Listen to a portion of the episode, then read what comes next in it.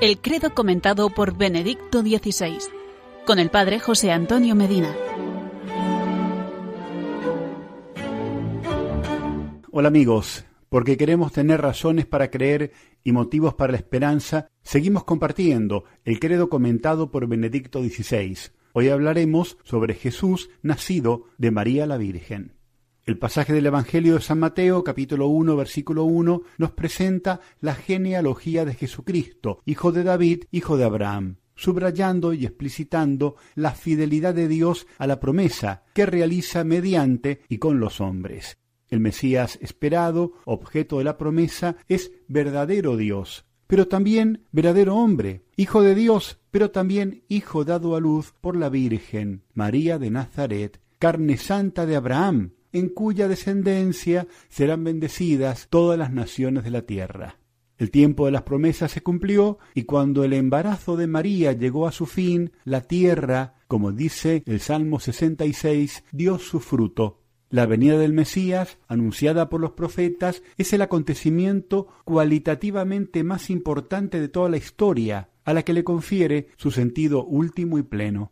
La maternidad de María, que es a la vez acontecimiento humano y divino, es símbolo real y podríamos decir sacramento de todo ello. En el pasaje de la carta a los Gálatas, capítulo 4, versículo 4, San Pablo afirma, Dios envió a su Hijo nacido de mujer. Orígenes comenta, mira bien que no dice nacido a través de una mujer, sino nacido de una mujer.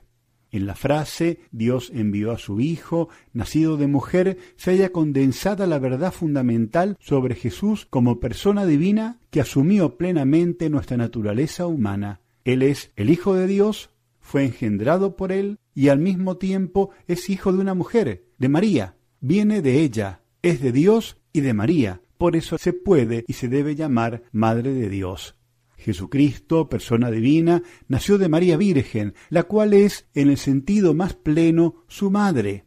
Además de la maternidad, también hay que poner de relieve la virginidad de María. Se trata de dos prerrogativas que siempre se proclaman juntas y de manera inseparable, porque se integran y se califican mutuamente.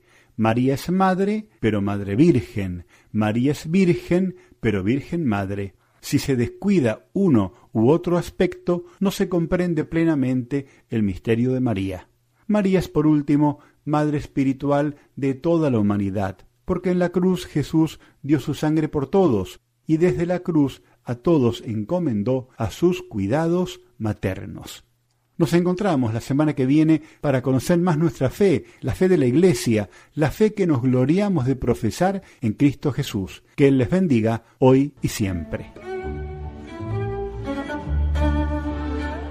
El credo comentado por Benedicto XVI, con el padre José Antonio Medina.